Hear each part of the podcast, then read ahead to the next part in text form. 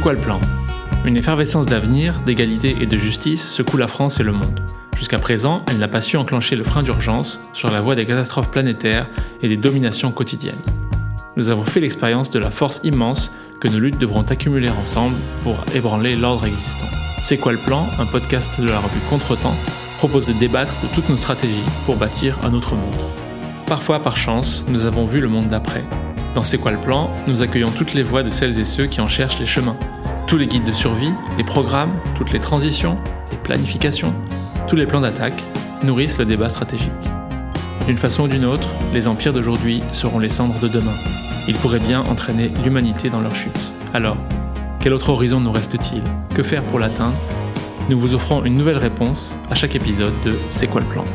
Pour inaugurer cette série, nous vous proposons de découvrir cet entretien en trois épisodes réalisé au printemps 2021, dans lequel Ludivine Bantini dialogue avec Frédéric Lordon.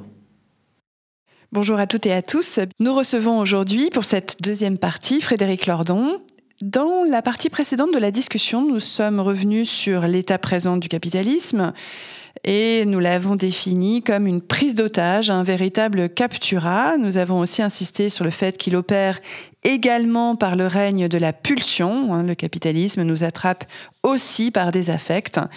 Et c'est pourquoi il nous faut maintenant aborder ce que serait une alternative désirable, ce que Frédéric, tu n'hésites pas, n'hésite plus à nommer communisme.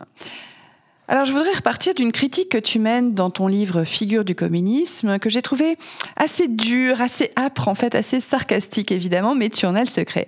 Alors elle porte sur ceux et celles hein, que tu appelles la jolie classe, la jolie classe des justes réveillés qui pratiquent à tes yeux l'évitement l'évitement frontal par rapport au capitalisme. En fait, des organisations comme Alternativa ou Extinction Rébellion Or, en fait, on peut se dire qu'elle déploie un, nouveau courage face à la catastrophe. tu as cette formule euh, parmi celles dont tu as justement le secret, le scoutisme, stade suprême du capitalisme. Tu souhaites donc introduire de la dissonance, du dégrisement par rapport à ce que tu juges être un certain nombre d'illusions.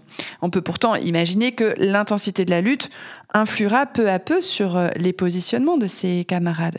D'ailleurs, on peut se rappeler par exemple l'occupation du centre commercial Italie 2 à l'automne 2019, où tu es venu aussi, avec de nombreuses assemblées, discussions, dont le principal enjeu portait sur l'usage de la violence ou non. Voilà, donc est-ce que tu n'es pas trop dur à l'égard de celles et ceux qui sont évidemment des alliés? Ludivine, j'ai un fond méchant. Euh, voilà, tu me donnes, tu donnes, voilà, tu me donnes l'occasion de passer à confesse. Bon bah, euh, voilà, c'est fait. Mais en réalité, euh, c'est pas eux que vise le scoutisme. Parce que d'une certaine manière, moi, Alternativa, Extinction Rébellion, etc je suis pas si méchant que ça dans le livre. C'est, à d'autres personnes que je, que je réserve un, un fond de méchanceté recuit. Euh, parce que moi, euh, parce que j'étais allé comme toi à, à, Italie 2, il y avait eu avant ou après, je me mélange complètement maintenant, il y avait eu l'occupation également à la place du Châtelet. c'est après. c'est après, hein. c'est, ce qui me semble.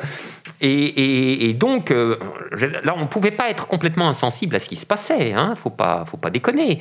Euh, moi, j'avais trouvé ce moment dans Italie 2 euh, euh, absolument enthousiasmant. Hein. Mm, mm. Et, je voyais. Je voyais à l'œuvre la chose que in petto j'appelais de mes voeux et, que je restitue dans le livre, c'est-à-dire eh bien oui, ces deux organisations qui sont dans la sociologie quand même extrêmement typées, qui sont parfaitement faites pour attraper ce que j'appelle les, jolis jeunes gens, euh, c'est-à-dire euh, la, la, la, jeunesse urbaine, éduquée, euh, qui s'éveille aux méfaits du capitalisme par le biais de, des angoisses environnementales, mais que, le, que, que, les dévastations, que les dévastations sociales n'avaient jamais tiré de leur sommeil politique. Mais qu'est-ce que tu veux? Moi, je suis, euh, euh, je suis réaliste, tu vois. Donc, euh, l'histoire fait avec les ressources qu'elle a sous la main. Et si ça peut avancer comme ça, moi, c'est très bien. Hein, je, ça, me, ça, me, ça, me, ça me fait un peu chier, n'est-ce pas, que, tu vois, pendant tout ce temps-là, ça, fait des décennies que la classe ouvrière est, est martyrisée. Et que et que ça n'a jamais, ça n'a jamais euh, préoccupé grand monde, mais quelque chose se passe par le truchement des luttes environnementales, très bien. Et d'autant mieux si ces organisations, alors ça c'est la question qui reste ouverte, hein, à, laquelle l'épisode Italie 2 a apporté un début de réponse, si ces organisations propose ou se trouve de fait être le support d'une sorte de dialectique de la radicalisation. C'est-à-dire, moi je comprends hein, qu'il faille attraper des personnes avec un, euh, je, dirais avec un message qui soit comestible pour elle, n'est-ce pas? Tu tu, tu, tu, peux pas attraper n'importe qui comme ça et lui dire bon écoutez maintenant euh, grand soir communisme dictature du prolétariat. non, non, mais non mais voilà c'est ça, ça, ça, non ça ne marcherait pas très bien. Disons les choses ça ne marcherait pas très bien. Alors et moi j'ai confiance en ceci que euh, le, souvent, c'est le premier pas qui coûte. Et faisons crédit à toutes ces personnes de, leur sincérité et qu'elles vont se retrouver, alors je l'espère, de fait, euh, happé dans une sorte d'engrenage de la conséquence, n'est-ce pas? C'est-à-dire que, euh, alors moi, à cet égard, tu vois, il y a un auteur que j'aime beaucoup, qui est que je cite beaucoup aussi, qui est Andreas Malm, mm. parce qu'il raconte son, son, mm. propre itinéraire de, radicalisation. Et lui, il a commencé comme euh, la jolie classe, n'est-ce pas, d'Alternativa et XR. Et puis au bout d'un moment, il s'est aperçu que non, ça, ça n'allait pas, mm. et, et, que la préoccupation, euh, la préoccupation de l'écocide, elle, elle était là, elle restait, et qu'il voyait bien, il voyait bien que les, les moyens Mm. pour, pour, lui donner une expression, échouaient tous les uns après les autres à l'intérieur du, système institutionnel. Bon, moi j'escompte que c'est ce, ce genre de trajectoire mm. que des groupes comme euh, Alternativa et XR peuvent rendre possible.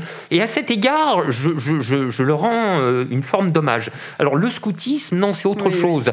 Le scoutisme, si tu veux, pour moi, les, les scouts, c'est par excellence je dirais, c'est les déçus du PS, tu vois. C'est mmh. les, les, les, les, intellectuels ou les publicistes qui sont euh, déçus du PS et qui, qui, qui, qui, qui voient bien que quand même là, ça, ça, ça va pas très bien, mais qui sont alors encore loin, loin, loin d'être allés au bout de, du travail de la conséquence dont je parlais tout à l'heure, en ceci notamment qu'ils continuent de penser que le travail ordinaire des institutions politiques, de ce qu'on appelle, ouvrez les guillemets, la démocratie, offre un cadre propice aux corrections de trajectoire qu'il s'agit de négocier mmh. avec le capital et le capitalisme. Le capitalisme participatif, au fond. Voilà, alors c'est toutes, mmh. les, toutes les variantes du capitalisme participatif, de bonne volonté, euh, euh, conscience, de ses, conscience de ses responsabilités, etc., etc. Bon, alors là, là pour moi, si tu veux, c'est terrible, quoi. Mmh. Ça, ça c'est vraiment terrible. Et alors, pour le coup, c'est un axe très important du livre, hein, n'est-ce pas?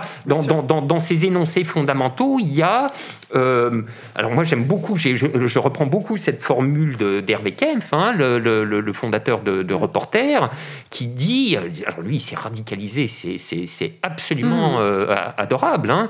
euh, mais je veux dire, bon, on pourra peut-être y revenir, moi, moi j'ai pas toujours tenu les discours que je tiens, hein. donc moi aussi je parcours mes itinéraires, n'est-ce pas Il faut pas, faut, faut, faut, pas le dissimuler, et qui dit avec le capitalisme désormais c'est lui ou nous. Son titre c'est que crève le capitalisme. Bon, je veux dire il a été journaliste au Monde, hein, quand même, tu mmh. vois. Mmh. C'est peu dire qu'il se déplace. Donc ça, c'est le, le premier, le premier énoncé, c'est lui ou nous. Et pour obtenir que ce, que, que, que ce soit euh, nous qui restions et, pas lui, euh, ça ne passera pas par euh, le, les espèces d'harmonie dialogique de, ouvrez les guillemets, la démocratie. C'est pas comme ça que ça se passera. Euh, la démocratie n'est pas la démocratie. La démocratie est la démocratie bourgeoise, et elle est bourgeoise avant que d'être démocratique. C'est le point. Et ça, c'est le point que euh, les scouts euh, refusent de voir. Parce que c'est étonnant à quel point, si tu veux cette idée de la démocratie est un truc qui est dans les têtes, mais alors c'est un indéboulonnable. la démocratie, le débat, les élections et leur légitimité, etc. C'est le truc qu'il faut faire céder. Alors, toute une discussion stratégique se mène aussi à propos des formes d'émancipation, discussion que tu mènes depuis au moins Imperium, puis euh, le livre Vivre sans. C'est une critique euh, de la perspective selon laquelle toute une série d'espaces libérés, autogérés, autonomes, vont pouvoir se fédérer et constituer une alternative radicale au capitalisme. On peut d'ailleurs penser, si on se reporte à plus d'un siècle et demi euh, en arrière, à la perspective proudhonienne. Euh, il s'agissait, comme l'imaginait Proudhon, de multiplier les coopératives ouvrières, les caisses de prévoyance, les mutuelles populaires, enfin toute une constellation de formes autogérées de solidarité pour aboutir à une échappée collective hors du capitalisme. Alors là, évidemment, par rapport à la discussion qu'on a eue un peu plus tôt, il s'agit plus du tout de scoutisme, hein, puisque toi-même, tu as rappelé l'admiration que tu as pour le courage et la ténacité des camarades des ZAD, y compris bien sûr, comme ça a été le cas à Notre-Dame-des-Landes, quand il a fallu faire face aux forces de l'ordre. Ils étaient surarmés et véritablement féroces. Alors, pour les camarades des ZAD, c'est au fond le communisme ici et maintenant, hein, comme le disent aussi euh, les membres du comité invisible. Hein, c'est l'invention de formes de vie en rupture radicale avec le capital. Alors la question qui se pose, c'est celle, bien sûr, des combinaisons possibles entre les stratégies. Hein. C'est ce qu'évoque euh, Jérôme Bachet dans son dernier ouvrage, euh, Basculement, qui est sous-titré Mondes émergents et possibles désirables. Hein, désirables, là aussi. Donc, où Jérôme Bachet combine les descriptions de territoires qui, à l'instar du, du, Chiapas euh, zapatiste, se libèrent de l'emprise capitaliste, s'affranchissent absolument de sa tutelle, et puis aussi des formes de conflits de type euh, blocage. Blocage de la production par la grève, blocage de la consommation, par exemple par l'occupation de centres commerciaux, blocage de la circulation comme on l'a vu, somme toute, avec euh, les ronds-points des Gilets jaunes. Donc la question, c'est de savoir comment tout ça s'articule. Et il faut bien le reconnaître, hein, il y a un nœud ici, peut-être même un conflit stratégique majeur sur lequel tu peux peut-être passer quelques minutes. C'est pas, enfin, c'est pas une question que tu m'as posée là. C'est 10 toutes combinées, euh, etc. Il y a énormément de choses, il y a tellement de choses à faire que je ne je, je sais, je sais pas par où commencer. Peut-être par cette idée de de, de, la progression qui, qui, nous conduirait euh, à la rupture et qui est euh, effectivement euh, une option stratégique à laquelle je ne crois pas. Mhm. Je ne pense pas que le capital laissera faire. Le, le, le, capital est ici, alors c'est là qu'il faut l'envisager très très sérieusement, hein. le, je dirais le bloc stato-capitaliste, hein, puisque c'est évidemment c'est pas rien. Hein. L'État n'est pas État pur, n'est-ce pas? l'État contemporain, l'État actuel, n'est pas État pur, il est État du capital, il, a, il est État bourgeois, on ne va pas rentrer dans cette discussion-là, tout l'atteste. Bon. Donc moi, je crois en effet que, je crois en effet que le, bloc stato-capitaliste ne laissera pas faire cette progression, car au moment où il apparaîtrait que euh, commence à prendre consistance une, euh, je sais pas, l'espèce de, le, germe d'une formation sociale alternative. Euh, que veux-tu que je te dise? L'État qui a euh, intimement partie liée à la formation sociale capitaliste, mm, euh, logiquement ne laisserait pas faire, puisque c'est sa, sa, persévérance même en tant qu'État du capital qui se, trouverait mise en jeu. Donc je ne crois pas, je ne crois pas, au, je ne crois pas au gradualisme en, en, matière stratégique, ce qui ne veut pas dire que je ne crois pas que toutes les expérimentations soient bonnes à prendre, hein, n'est-ce pas? C'est un point qui est tout à fait fondamental. Bon, là, euh, si tu veux, moi, ce qui me, navre, c'est de voir à quel point euh, mes, contradicteurs me font dire des choses qui sont l'exact opposé de, ce que je dis. C'est vrai pour Jérôme Bachet, c'est vrai pour, euh, c'est vrai pour d'autres. C'est, ça me laisse dans une, dans une perplexité euh, sans fond, en réalité. Que je dise A et qu'on me fasse dire non A. C'est très curieux euh, comme expérience. Donc moi, je crois, euh, je crois à, la vertu intrinsèque de, de, de, toutes ces expériences. Je ne crois pas que, en quelque sorte, par ramification ou extension, appelle-la comme tu veux, rhizomatique ou archipélagique, elle, elle pourrait parvenir à, euh, les, Anglais diraient euh, take over, tu vois, une reprise, tu vois, de, une, conquête qui, qui, finirait, euh, qui, qui, finirait bien une conquête de, la totalité euh, du système.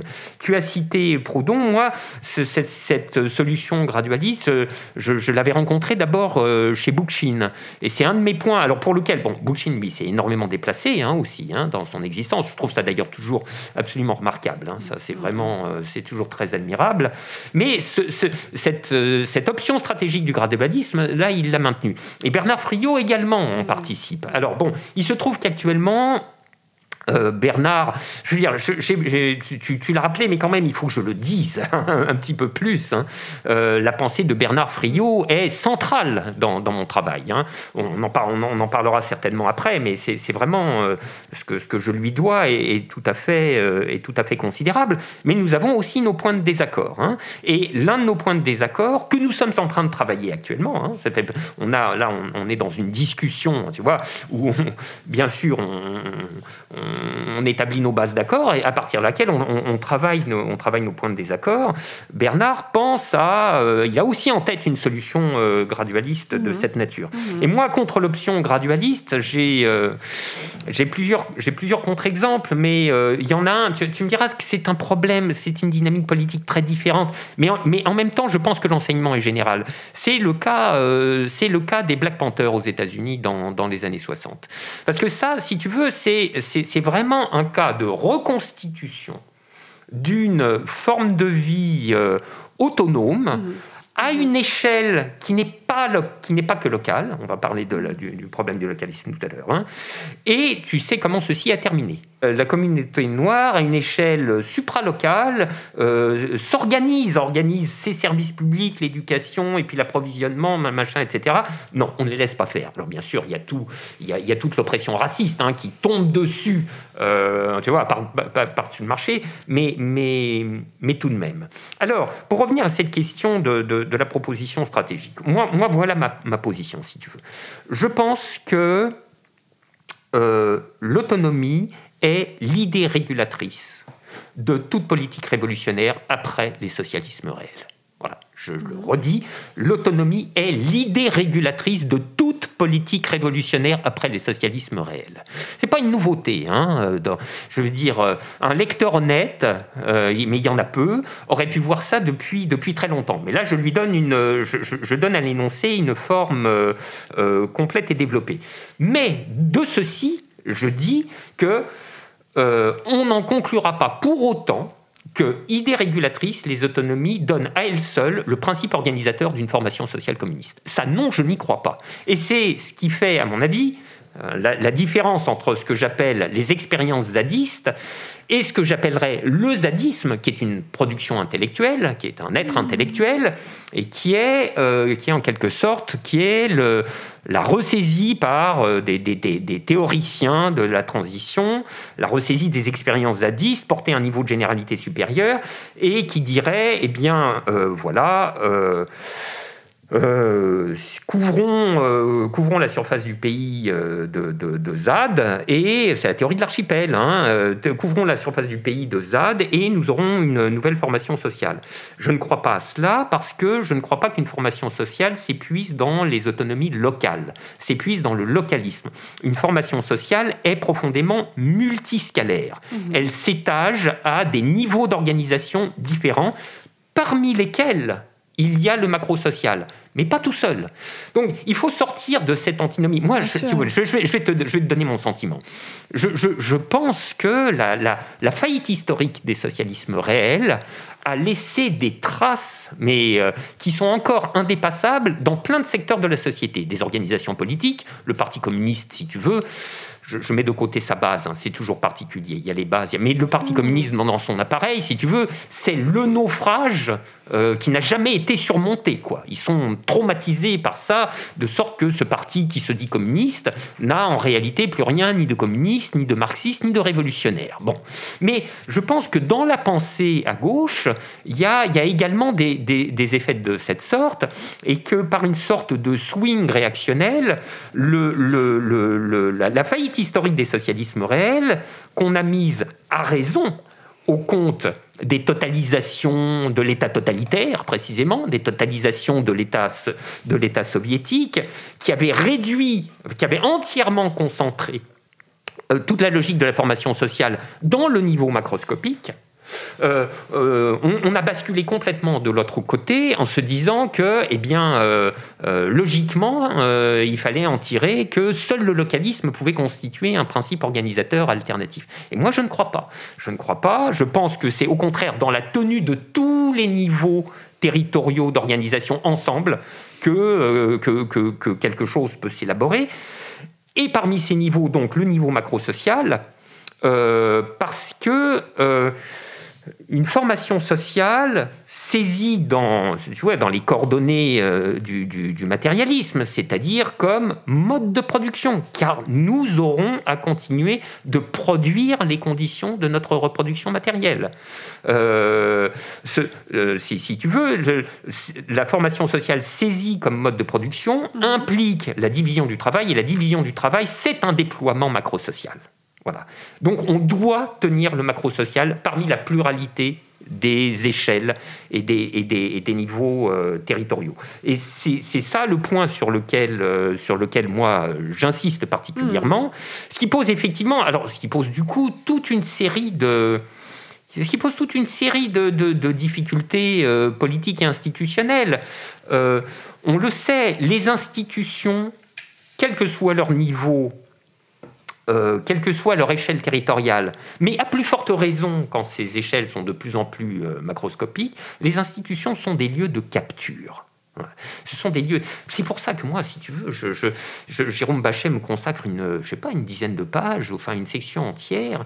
Il n'y a pas un énoncé qui m'est prêté qui soit correct pas un. C'est extraordinaire. Et en particulier, il a celui-ci qui, est tout à fait extraordinaire, où il dit, euh, et donc là, il fait parler un on qui est mon contradicteur générique. Il dit, or, on l'a vu, on peut bien plutôt, donc à l'inverse de moi, on peut soutenir, on peut bien plutôt soutenir que le pouvoir d'État organise la capture de la puissance de la multitude.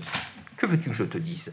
C'est la thèse que je ne cesse de répéter depuis hmm. l'Imperium. Hmm. Comment peut-il la mettre dans la bouche de mon contradicteur générique? Parce qu'il oppose, euh, d'ailleurs, euh, à mon avis à tort, mais j'espère qu'on aura la discussion avec lui, euh, un modèle qui serait celui d'octobre et un modèle qui, serait celui de la Commune de Paris, comme s'il n'y avait pas dans les deux cas la question de, du pouvoir, du pouvoir révolutionnaire, du pouvoir d'État, etc. Et donc il, rabat ce schéma sur un, sur un octobre qui, qui serait d'emblée autoritaire. mais oui, mais tu, vois, tu vois que ici, non seulement non seulement il met, euh, euh, il, met sur la tête ce que je fais marcher moi mm. sur ses pieds, c'est-à-dire il me prête une thèse mm. qui est l'exact opposé de la mienne, mm. puisque euh, si tu veux, cette thèse qui est prêtée à mon contradicteur, c'est celle dont je me prévois en permanence et telle qu'elle a été énoncée par un immense et regretté philosophe spinoziste qui s'appelle Alexandre Matron, qui est mort au début de, l'année dernière. Et, et, la thèse de Matron sur l'État, enfin résumant la thèse spinoziste sur l'État, est d'un et à la fois dans, et dans lapidaire tout à fait définitif. Il dit le pouvoir est la confiscation de la puissance des citoyens. C'est pour ça qu'il faut qu'il y ait deux concepts pouvoir et puissance, qui sont pas du tout les mêmes. Alors évidemment, tu vois, quand tu interviens en milieu anglophone, tu es bien dans la merde, parce qu'il y a power, mais power quoi? Alors il faut le dire en latin, il y a potestas, qui est le pouvoir, et potentia, qui est la puissance, etc.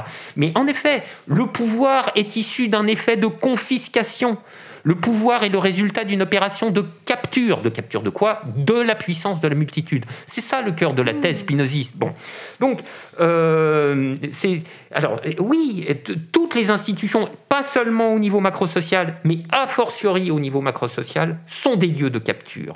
Et que ça, ça doit être ça doit être la, préoccupation euh, constante, n'est-ce pas, dans toute pensée d'une organisation communiste à venir. À cet égard, tu vois, je voudrais insister sur un point, si tu me le permets, très, très rapidement, qui est que Qu'est-ce que c'est la fonction de l'intellectuel finalement? On pourrait dire qu'il y a deux fonctions, tu vois. Il y a la fonction, il y a la fonction architecturale qui est euh, c'est l'intellectuel en majesté à la planche à dessin qui dessine le grand plan de, de, la société future. Alors bon, tu, mais tu me diras d'une certaine manière, c'est un peu ce à quoi je contribue avec Friot dans, dans les figures. sauf que c'est pas le c'est pas le plan et puis maintenant suivez le plan.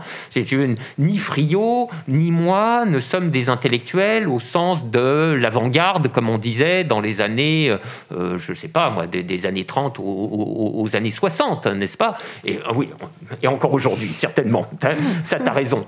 Mais euh, si tu veux, c'était la théorie de la double avant-garde ou de l'avant-garde au carré. Le parti était l'avant-garde des masses et les intellectuels organiques étaient l'avant-garde du parti. Bon, évidemment, ceci n'a rigoureusement, euh, aucun sens. Mais moi, il y a une. Donc, il faudra distinguer tout à l'heure la fonction, euh, architecturale, dont, dont je ne me prévaux absolument pas, et la fonction imaginarisante, qui est d'un tout autre ordre. Hein. Mais il y a une deuxième fonction, à laquelle, pour le coup, je tiens beaucoup et que je revendique très explicitement, qui est ce que j'appellerais la fonction prudentielle. La fonction prudentielle de l'intellectuel, c'est de dire, écoutez, il y a des situations canoniques où ça peut merder, où ça se met de travers. Et ça se met de travers en raison de l'opération de telle ou telle force auquel on n'a pas forcément pensé, etc., etc. Là, il y a des points de difficulté. Et la fonction prudentielle, c'est aussi une fonction cartographique. Voilà où ils sont, mhm. probablement. Mhm. Et, il faut qu'on ait ça en tête. Parce que sinon, ça, va nous revenir dans la gueule. Donc, si on y a pensé avant, c'est mieux. Voilà.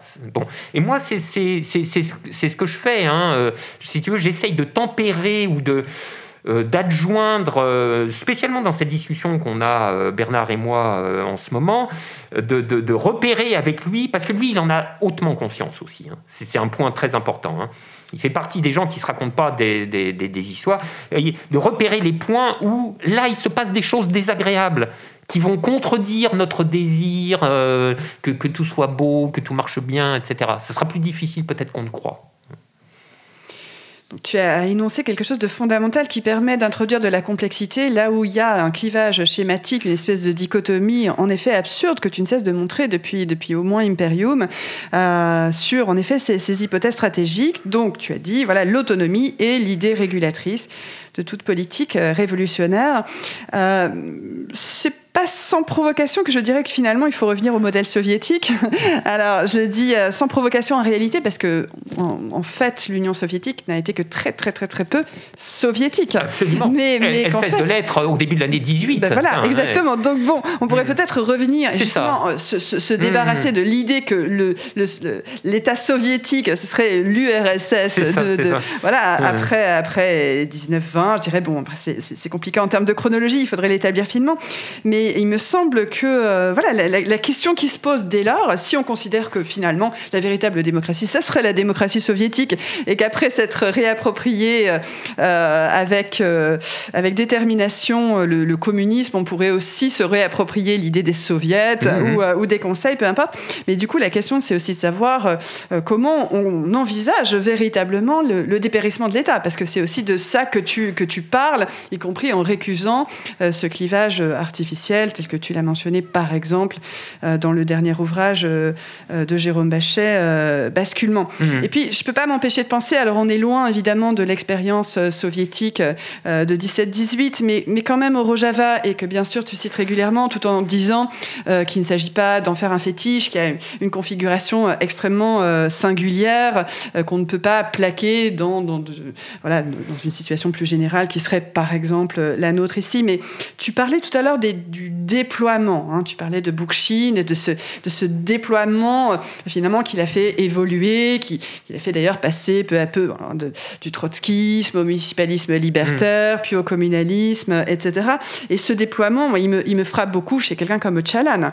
ah oui, c'est très impressionnant. voilà, c'est euh, spectaculaire. Pour le coup, c'est aussi révolutionnaire. Parce que et c'est très beau. Hein, c'est très beau. C'est un changement de, on peut dire, c'est un changement de paradigme au fond, puisque il n'a cessé euh, pendant toute toutes ces années de, militantisme libre, hein, à l'air libre, de, lutter pour un État, hein, voilà, une détermination du peuple kurde à disposer du, de, même, de lui-même pardon, et, de, et de son propre État. Et puis finalement, en lisant Bookchin d'ailleurs, et donc là, on revient sur la place finalement des intellectuels, dans la mesure où ces intellectuels sont dans une certaine praxis, encore une fois, hein, ne sont pas simplement des, philosophes ou des économistes en chambre, euh, mais en lisant Bookchin et en s'inspirant de l'idée que la rupture avec le capitalisme doit procéder euh, par un communalisme d'assemblée populaire où on déciderait pas seulement euh, sous la forme d'une dimension purement institutionnelle et, politique, mais euh, aussi économique et sociale de ce que l'on doit et ce que l'on veut produire, euh, de ce que l'on doit et ce que l'on veut consommer, etc., mais qui a donc réalisé en fait en acte,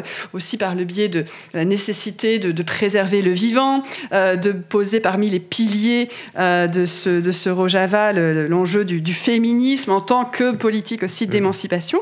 Mais finalement, par rapport à ce que tu disais, évidemment, tu y reviens souvent sur la la, logique multiscalaire. Est-ce qu'un régime de production, il a la nécessité non pas seulement de produire, mais de produire ses propres moyens de production. Est-ce que finalement, c'est pas ce qui se passe alors modestement et dans des conditions d'hostilité absolue au, au Rojava? Oui, oui, oui, mais ça, j'en suis, euh, j'en suis absolument d'accord. Euh, bon, juste un mot pour te dire à quel point ça m'a fait rire ta, ta provocation euh, sur l'Union soviétique, que je trouve extrêmement bien fondée. Ça me fait, ça me fait dire qu'il y a, il y, a, il y a vraiment une double usurpation historique. C'est très bizarre. on a qualifié l'URSS de communisme, de régime communiste. Ça, n'en avait aucun trait en réalité. Et, mais, et, même si on accorde ça, on continuerait de dire que c'est l'Union des républiques socialistes et soviétiques. Et comme tu le fais remarquer, qui à très juste titre, soviétiques, elles ont cessé de l'être, mais alors euh, à une vitesse folle, quoi. Bon, alors évidemment, après, il suffit pas de dire ça, hein, parce que c'est mhm. c'est toujours très facile. Hein. Moi, je, veux dire, il y a des livres comme ça qui s'adonnent à cette facilité de dire ah regardez, ah ben voilà, ça a été trahi, machin, mhm. etc. Non, mais c'est vrai, c'est vrai que ça a été trahi. C'est vrai que c'est, il s'en est suivi des conséquences catastrophiques. C'est vrai que euh, euh, c'est vrai que ce sont des choses euh, à réfléchir euh, pour nous impérativement, mais, mais c'est pas, tout de faire dans la, dans la déploration vaguement moraliste. Je pense que la, la chose fondamentale, c'est aussi de regarder l'enchaînement des nécessités qui ont conduit à ce résultat désastreux. Désastreux mais euh, qui n'est pas juste l'effet de je ne sais pas quoi, moi, tu vois, d'un de, manquement moral de tel dirigeant. C'est autre chose. Il y a un enchaînement de nécessités qui produit ça. Et tu vois, on en revient à la fonction, euh, à ce que j'appelais la fonction prudentielle de l'intellectuel. Typiquement, c'est ça. Regardez dans, un, dans, dans, dans une dynamique révolutionnaire, il se passe des choses qui peuvent avoir des conséquences tout à fait terribles. Euh, euh, jusqu'à euh, mettre cul par-dessus tête la logique de, ou l'intention révolutionnaire elle-même. C'est ce genre de, ce genre de choses. Alors, ben, ben, il n'y a pas de. Qu'est-ce que tu veux Il n'y a pas de solution clé en main à ces, à ces, à ces trucs-là. Simplement, il faut en avoir la conscience et, comment dirais-je, le, le, et la concentration intellectuelle qu'elle requiert. Bon, alors maintenant, sur, sur le Rojava, moi, moi je suis. Moi aussi, évidemment, qu'est-ce que tu veux comme toi euh, Puis tu vois, par exemple, c'est, euh, moi, c'est une revue que, que j'aime beaucoup, c'est la, la, qui est la revue Ballast, mhm. euh, où l'expérience du Rojava est, est, toujours suivie avec beaucoup d'intention, tient, tient une, une, une, grande place et c'est évidemment c'est très, c'est très impressionnant de lire euh, les reportages, les comptes rendus, euh, etc. On peut aussi citer euh, le travail éditorial de Libertalia hein, qui publie énormément de, documents très précieux sur de livres très importants sur, sur le Rojava, y compris l'hommage au Rojava sous, l'inspiration de l'hommage à la Catalogne et de, des combattantes et combattants internationaux au Rojava qui a beaucoup publié au, Chalan entre autres, mais surtout voilà les, les, forces militantes euh, sur place. Je salue au passage les camarades de Libertalia qui font un gros travail. Et, il y a, comme tu le rappelais, il y a cette conversion incroyable de Chalan, euh, tu vois, qui passe euh, du, du, marxiste, du marxisme-léninisme, mais alors vraiment hardcore, quoi, à un municipalisme autogestionnaire, etc. Et c'est c'est tout à fait extraordinaire. Donc moi, comment dirais-je, toutes ces expériences-là, celle du Chiapas également, sont tout à fait passionnantes parce qu'elles attestent en acte une possibilité. Mm. Maintenant, évidemment, euh, c'est pas, c'est, en effet, il s'agit non seulement de ne pas fétichiser, mais il s'agit de ne pas, euh, il s'agit de ne pas succomber à la tentation de la décalcomanie, c'est-à-dire euh, à regarder ces, ces, ces expériences-là comme étant euh, coupés de leurs conditions de possibilité et du coup euh, disponibles pour être en quelque sorte transposés à l'identique à notre situation, ce que je ne crois euh, absolument pas. Et je pense que la, différence absolument euh, décisive en cette matière tient au fait que ce sont des communautés électives. elles se sont barrées. Là, là pour le coup, hein, c'est, tu vois, moi j'ai, en général, je ne crois pas au modèle de la désertion. Mais quand la désertion est désertion en masse, sur un territoire à prendre relativement disponible, c'est une question décisive, hein, mais sur un territoire à prendre euh, relativement disponible et avec une, euh, euh, non pas un, éparpillement des déserteurs, mais leur regroupement et leur réorganisation dans une formation sociale alternative, alors ça, splendide, bravo, moi j'applaudis des deux mains. Mais tu vois bien, en tant que communauté élective et déserteuse, d'emblée, le, tant le Rojava que le Chiapas s'aménagent euh, déjà euh, des, conditions de viabilité relatives. Hein. Il y a toute l'hostilité de l'environnement, c'est terrible. Mais déjà, elles ont, elles ont quelque chose pour elles. C'est pas du tout la même situation quand tu quand il se passe une dynamique révolutionnaire euh, sur un territoire, euh, évidemment de la taille de, la Russie, mais même d'un pays comme la France, où euh, c'est pas qu'on s'en va, n'est-ce pas? C'est que on, prend le territoire, tout compris, quoi. réaction, réaction incluse. Euh, et là, effectivement, ça, pousse. Ça, entraîne la dynamique, révolutionnaire, ça lui donne une tonalité qui est toute différente, qui est celle de la guerre civile. Non pas la guerre de l'hostilité extérieure, mais la guerre civile. Bon, alors les, guerres civiles révolutionnaires, c'est atroce, hein, je veux dire, on, on, le sait bien. Donc, ça, c'est un, point qui est, très important pour effectivement euh, euh, prêter toute l'attention et l'admiration qu'on leur doit à ces expériences-là, mais sans en faire une, une solution clé en main qui serait immédiatement disponible pour notre situation, ce que, ce que je ne crois pas. Alors, là-dessus, tu poses la question du dépérissement de l'État. Bon, alors là, là c'est, moi, c'est, pour moi, c'est clair. Je, je ne crois pas à la possibilité du dépérissement de l'État. Encore faut-il qu'on sache ce qu'on entend par État. C'est, c'est là, c'est là tout le lieu, tout le lieu de la question. C'est là que tu romps avec Marx. Alors c'est absolument, c'est là, c'est là que je romps avec Marx, c'est là que j'entretiens euh, tous les différents intellectuels et politiques possibles avec d'autres secteurs euh, de, de, de, la gauche radicale, euh, mais enfin avec lesquels j'entretiendrai des, des, différents qui, qui, demanderaient au moins à être bien posés, non mmh. pas mmh. Et, et, et, non pas défigurés. Mais alors peut-être que même bien posé, le différent resterait. Hein, attention, hein, je, je, sais pas, je, je, je, ne dis pas le, le contraire. Mais euh, qu'est-ce que je veux dire? L'État, c'est l'expression de euh, l'intégration des institutions à tous les niveaux, telles que, prises ensemble, elles constituent une formation sociale intégrée. Voilà, c'est ça.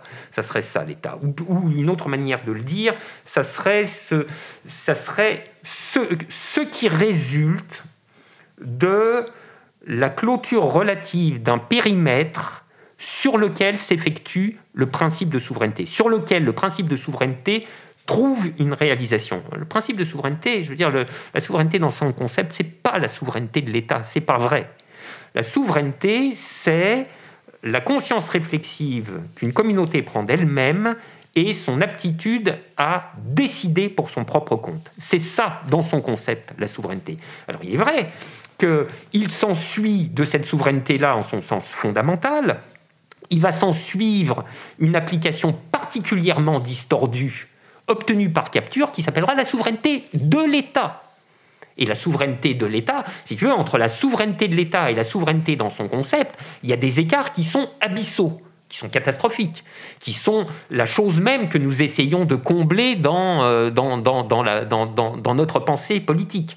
Mais encore faut-il au moins conceptuellement ne pas, ne, ne, mm. pas rabattre l'un sur l'autre. Et, je dis que euh, euh, c'est cette chose-là qui, constitue conceptuellement parlant l'État. C'est cette intégration institutionnelle des différents niveaux. Parce que les différents niveaux, ils ne se conçoivent pas indépendamment les uns des autres, n'est-ce pas? Ils sont bien réunis de quelque manière. Et c'est ce, cette quelque manière qui constitue ce qu'on appelle l'État, c'est-à-dire le fait que sur une formation, sur, un espace territorial euh, relativement, enfin suffisamment étendu pour que on puisse plus euh, utiliser la qualification morphologique de communauté. C'est compliqué, tu vois. C'est des questions d'échelle, c'est des questions de taille, c'est des questions de nombre, euh, etc.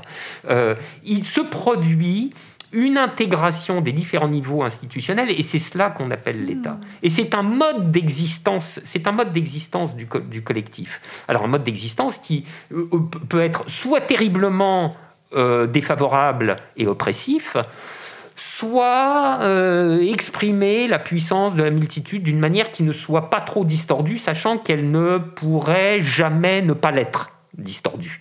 Il y aura toujours, forcément, tu vois, il y, aura toujours euh, des distorsions, il y aura toujours des captures institutionnelles à tous les niveaux, etc.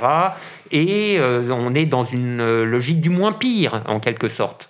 Mais le moins pire, euh, ça désigne quand même, euh, ça désigne quand même un, objectif désirable, n'est-ce pas?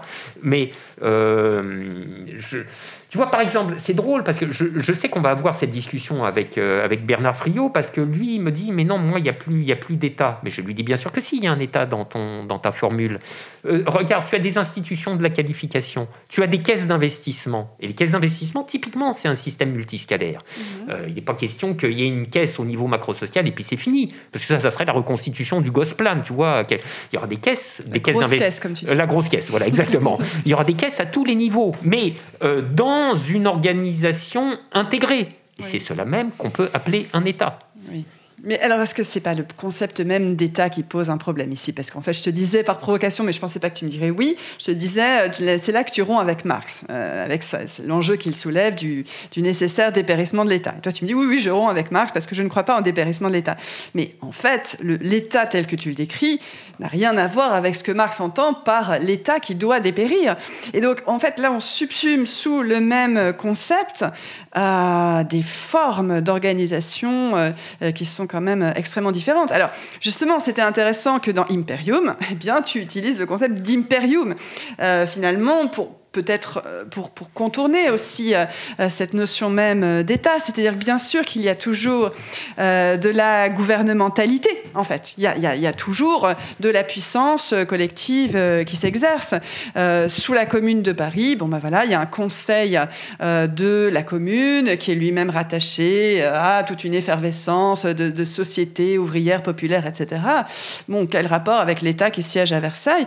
Ou au Chiapas et au Rojava, peut-on parler de la même façon euh, d'État euh, à propos de cette espèce de fédération euh, de communes très autodéterminée qui n'a rien à voir avec le pouvoir de Damas ou le pouvoir de Mexico City. Écoute, c'est peut-être le point où la réflexion proprement théorique devient incompatible avec la tenue d'un d'un discours euh, politique qui ne crée pas des malentendus à n'en plus finir. C'est très possible, et je, l'admets volontiers. J'ai eu une tendance dans euh, pas mal de mes derniers livres à, à parler à des publics euh, multiples, hétérogènes, nourrissant des attentes différentes, et, et peut-être que c'était pas une bonne idée. C'était peut-être pas une bonne idée d'essayer de, tenir comme ça euh, cette multiplicité de, discours ou cette multiplicité d'adresses dans, un, seul ouvrage, c'est-à-dire dans, un, finalement dans un registre discursif unique. Et là, c'est typiquement ce que tu me fais remarquer et, typiquement l'illustration de ça, puisque je peux, à la fois accorder complètement ce que tu dis, euh, je veux dire, bah oui, entre la, forme d'organisation politique de la, forme d'organisation politique de la commune et, celle de Versailles euh, sont, sont séparées, comme dirait l'autre, de toute l'étendue du ciel. Euh, et de même entre le, roi de Java et, et, la dictature de Bachar. Donc tout, ça est exact. Mais est, fait, est fait politiquement profondément sens. Euh, et, moi là-dessus, je mêle euh, des considérations conceptuelles, proprement conceptuelles, mais, mais auxquelles je, tiens par ailleurs, mm. pour dire que État est un concept qu'il ne faut pas confondre avec ses réalisations historiques successives, avec les formes historiques avec les formes successives que, l'histoire lui donne. Alors, euh, évidemment, euh, tu vois, dans, le registre de la réception politique, quand on dit le mot, quand on lâche le mot État, il n'est pas étonnant qu'il soit spontanément rabattu sur la, forme historique contemporaine, qui, qui, est un État, le, nôtre, hein, par exemple, qui est haïssable à tous égards. Donc, euh, et, que la défense non plus politique, mais conceptuelle de, la catégorie euh, d'État, telle que je, l'ai rapidement euh, esquissé à l'instant, crée des effets de discordance, quoi, tu vois, à n'en plus finir. Et, et c'est voilà, c'est peut-être cette multiplicité d'adresses, encore une fois, qui, qui entretient, qui entretient le malentendu. Mais oui, à cet égard, moi, conceptuellement parlant, je soutiens que le Rojava est une nouvelle forme de l'État, comme la commune l'était, comme, etc., etc. Alors, c'est pour ça que dans, dans la locution de Marx sur le, sur le dépérissement de l'État, euh, euh, alors c'est compliqué parce que on peut pas dire que, si tu veux, on peut pas dire qu'il y ait des choses très très précises hein, quand même chez Marx pour, pour, pour penser l'État. Hein. Euh, donc oui, bien sûr, dépérissement de l'État du capital, sans aucun doute. Euh, c'est bon, il faudrait repasser par la critique du programme de Gotha, là, etc. Mais c'est pas le lieu. Mais maintenant, euh, il n'y a pas de pensée conceptuelle euh, générale, je, trouve, de l'État.